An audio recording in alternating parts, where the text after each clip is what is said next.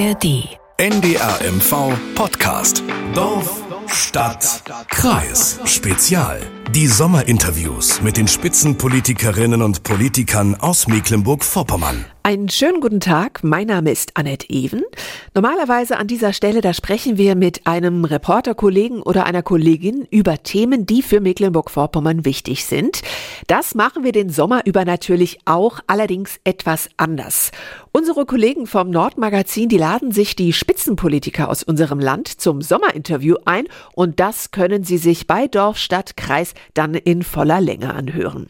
Den Anfang macht der erste Mann der CDU in Mecklenburg-Vorpommern, Franz Robert Lisko, Fraktions- und Landeschef. Sonst ist eben die Sache, dass man eben Angst hat, dass man sagt, die etablierten Parteien, und da zählt die CDU natürlich dazu, trauen sich gar nicht mehr gewisse Themen anzusprechen. Das ist ja eine Frage, die stellt sich heute noch überhaupt nicht. Ich wusste eben an ganz, ganz vielen Stellen nicht, was im Vorfeld dieser Gründung gelaufen ist. Das arbeiten wir jetzt ja teilweise erst auf. So, und damit Sie wissen, wer da überhaupt spricht, habe ich noch ein paar Details über Franz Robert Lisko. Er ist 36 Jahre alt, gebürtiger Greifswalder, verheiratet und Vater von einem Kind.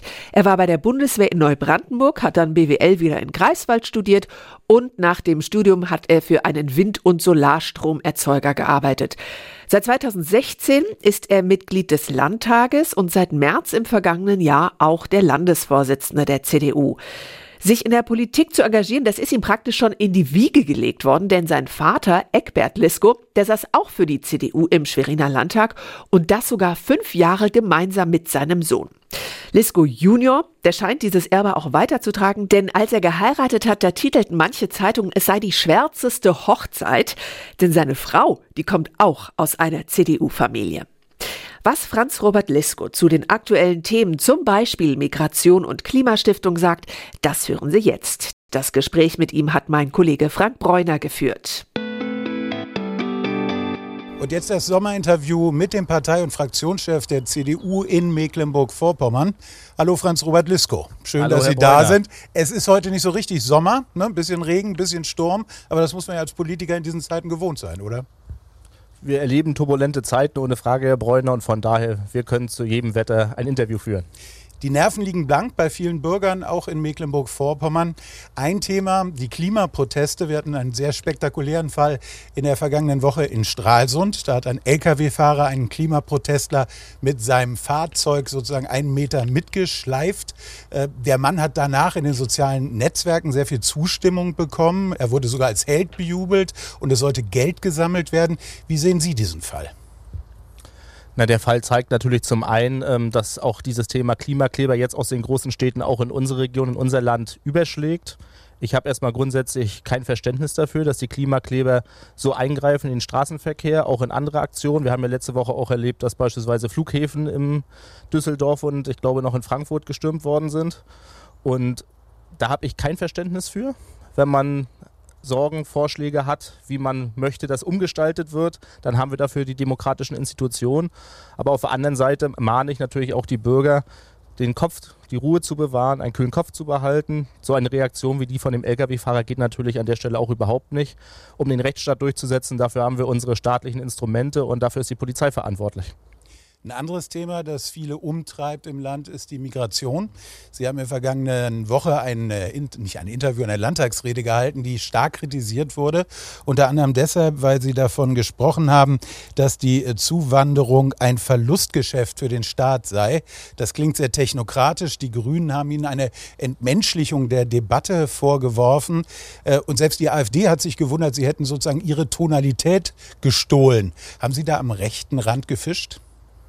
Vor solchen Begriffen verwahre ich mich. Ähm, Es ist so, dass ich das angesprochen habe, was, glaube ich, viele Menschen in diesem Land denken an dieser Stelle.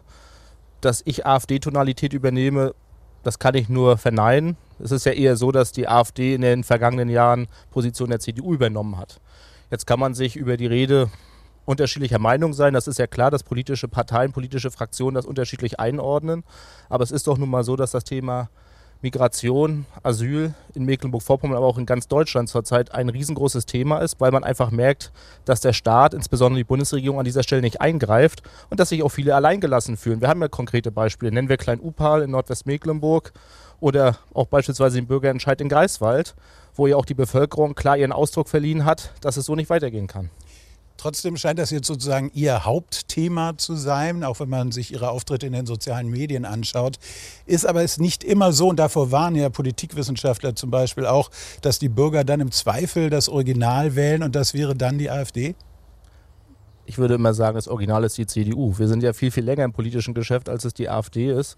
Und von daher verwahre ich mich, dass es einfach so pauschal zu sagen, ich fische am rechten Rand. Ich glaube, ich spreche da an der Stelle die breite Mehrheit der Bevölkerung an. Und diese Themen, die kann man dann auch mal in klaren Worten ausgeben. Weil sonst ist eben die Sache, dass man eben Angst hat, dass man sagt, die etablierten Parteien, und da zählt die CDU natürlich dazu, trauen sich gar nicht mehr gewisse Themen anzusprechen. Und ich glaube, das ist der Fehler, den wir machen, sondern wir müssen klare Positionen haben und wir müssen manchmal auch klare Worte wählen, damit wir bei der Bevölkerung an der Stelle auch noch ankommen.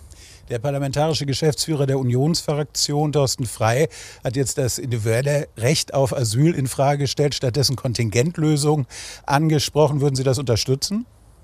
Ich habe mir diesen Vorschlag bis zum Ende noch nicht ganz angeschaut, was es dann nachher alles genau bedeutet. Ich finde es aber erstmal einen spannenden Vorschlag, den man natürlich einmal richtig durchdiskutieren muss.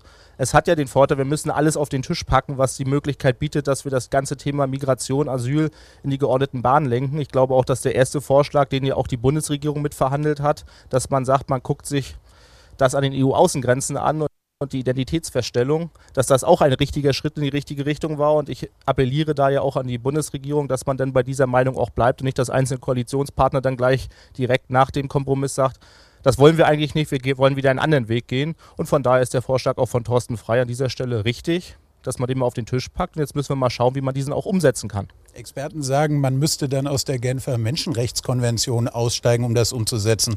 Würden Sie das mitmachen? Natürlich werden wir nicht aus den Genfer Menschenrechtskonventionen aussteigen. Und von daher lassen Sie uns diesen Vorschlag einfach mal vernünftig diskutieren, auch nach Umsetzbarkeit prüfen. Ich kenne Herrn Thorsten Frei aber auch persönlich sehr gut, dass ich weiß, dass er keine rechtswidrigen Vorschläge unterbreitet, dass er sich genau durchdenkt, was er vorschlägt. Und so bitte ich dann auch diesen Vorschlag einmal in Ruhe zu prüfen mit einer gewissen Gelassenheit, die in der Sommerpause auch durchaus vorhanden ist, weil da tagen die Gremien nicht. Da hat man vielleicht auch manchmal fünf Minuten länger Zeit, sich über Vorschläge Gedanken zu machen. Kommen wir zum Elefanten im Raum und den haben wir schon angesprochen, die AfD und auch das Verhältnis von CDU und AfD hier im Land.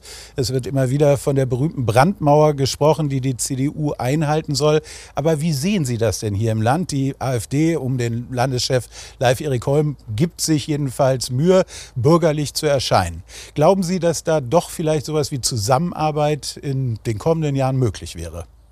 Also die Zusammenarbeit schließe ich aus es ist natürlich so, Herr Holm versucht immer bürgerlich zu wirken. Seine Partei macht aber an ganz, ganz vielen Stellen das Gegenteil von dem. Brandmauer ist ja immer so ein böses Wort. Selbstverständlich gibt es keine Zusammenarbeit der CDU mit der AfD. Was ich allerdings auch nicht möchte, ist, dass wir jetzt mittlerweile Einheitsbrei produzieren, dass alle Parteien nur noch das Gleiche fordern, Hauptsache gegen die AfD, sondern ich glaube, richtige, der richtige Weg ist, dass die CDU für ihre Position kämpft, so wie das andere Parteien auch tun, und dass der Wähler nachher entscheidet, welche Partei entspricht entsprechend und am besten meinen Vorstellungen. Im Moment ist die AfD laut einer aktuellen INSA-Umfrage stärkste Kraft im Land. Und dann stellt sich auch die Frage, würde das so bleiben nach der nächsten Wahl? Welche Koalitionen sind überhaupt möglich? Und auch da gibt es in der CDU ja eine Diskussion, nämlich im Verhältnis zur Linken. Könnten Sie sich denn hier eine Notfallkoalition zusammen mit SPD und Linken vorstellen? Naja, wir haben in diesem Land glücklicherweise keine Thüringer Verhältnisse bisher. Noch die nicht. Wahl ist ja noch drei Jahre hin. Bis dahin kämpfen wir erstmal darum, dass wir auch wieder als Union deutlich zulegen. Wir hatten ja einen nicht so schönen Wahlabend vor knapp zwei Jahren.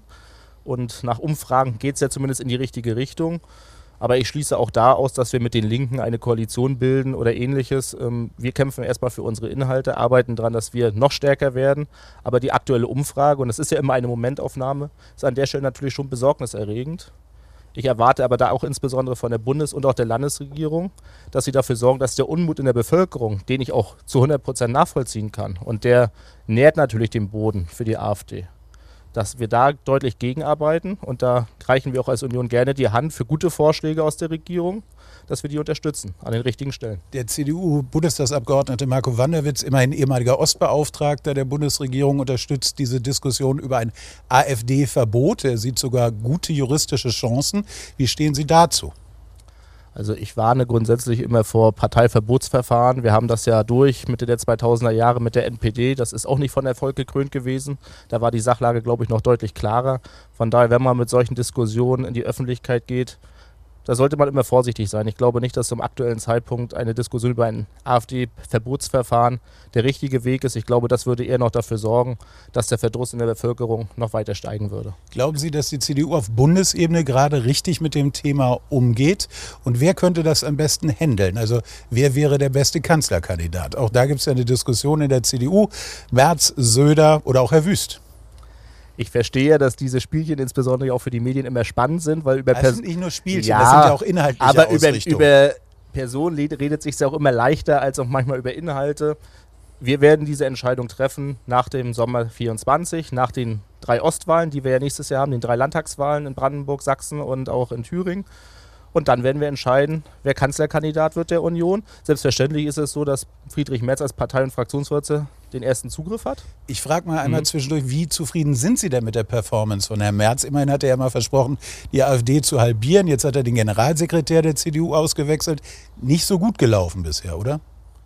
Erstmal begrüße ich sehr, dass wir jetzt mit Carsten Lindemann einen hervorragenden neuen Generalsekretär haben, der das wirklich aus meiner Sicht hervorragend machen wird. Die ersten Ansätze, die wir auch in den letzten Wochen erlebt haben, wo er ja die Diskussion in der Öffentlichkeit gut angestoßen hat, waren aus meiner Sicht sehr vielversprechend. Und dementsprechend zeigt das ja auch die Führungsstärke eines Parteivorsitzenden, wenn man erkennt, man muss vielleicht auch seine Mannschaftsaufstellung an der Stelle ein wenig verändern das zeugt eigentlich nur von Stärke an dieser Stelle und so würde ich das auch werten. Und ohne Frage, es gab mal diesen berühmten Ausspruch, wir wollen die AfD halbieren. Das ist aber meines Wissens auch viele, viele Jahre her. Das hat er nicht zu seiner Zeit getan, als er Parteivorsitzender geworden ist. Und wir müssen natürlich aber auch, genauso wie im Land, auch in der Bundespolitik als Union natürlich noch stärker zeigen, wofür stehen wir und dass wir das Gegengewicht zur Ampel sind und eben nicht andere Parteien.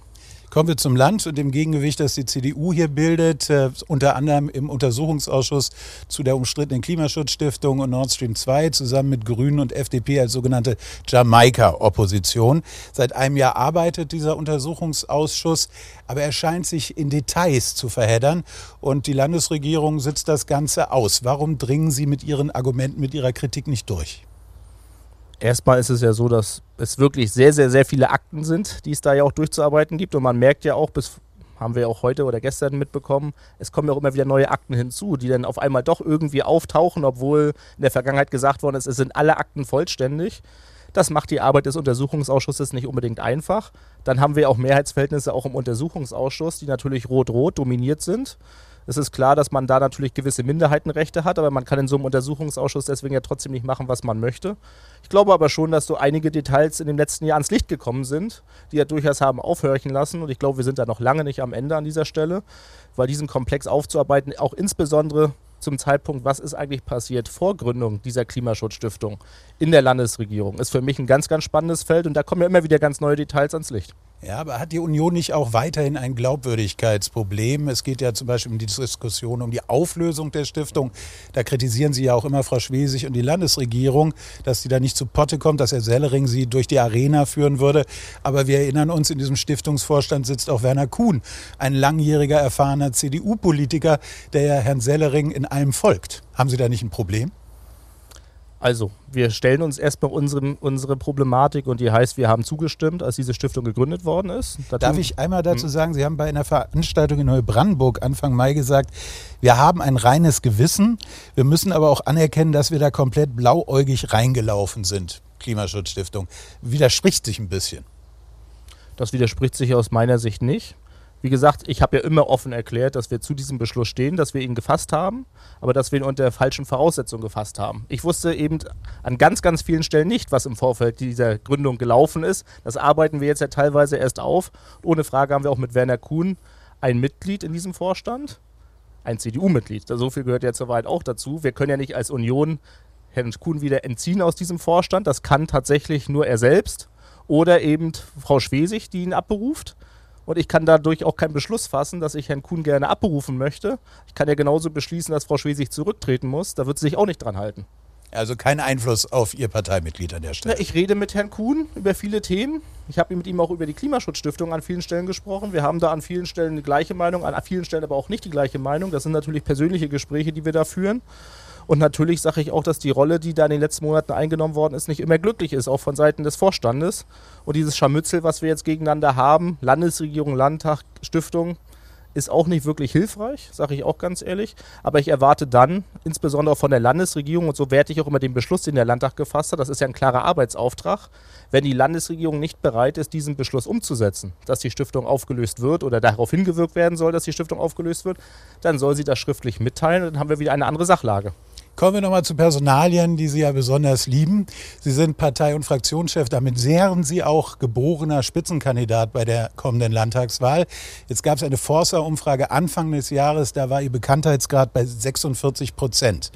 Glauben Sie wirklich, dass man mit diesem Standing bei den Bürgern gegen Frau Schwesig oder auch gegen eine starke AfD im kommenden Wahlkampf bestehen kann?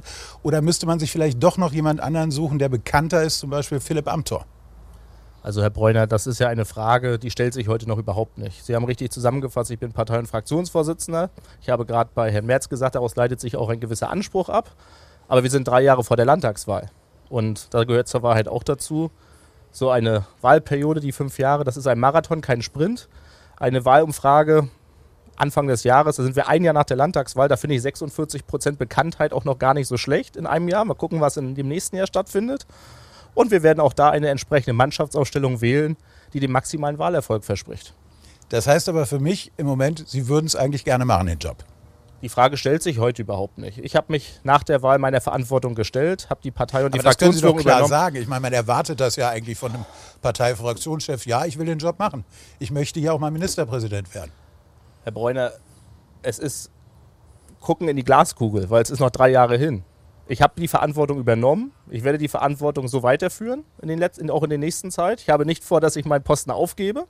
Und dementsprechend leitet sich da gewisserweise was ab. Aber das entscheiden am Ende die Gremien, wer es macht. sagt Franz-Robert Lisko, Partei- und Fraktionschef der CDU in Mecklenburg-Vorpommern, in unserem ersten Sommerinterview. Ganz herzlichen Dank. Ja, vielen Dank, Herr Bräuner. Sollten Sie das Gespräch auch noch mal sehen wollen, dann können Sie das tun auf ndr.de-mv. In der kommenden Woche, da hören Sie in unserem Spezial das Sommerinterview mit René Domke, dem Landesvorsitzenden der FDP. Und damit verabschiede ich mich. Mein Name ist Annette Even. NDR MV Podcast. Dorf, Stadt, Kreis. In der kostenlosen NDR MV App und in der ARD Audiothek.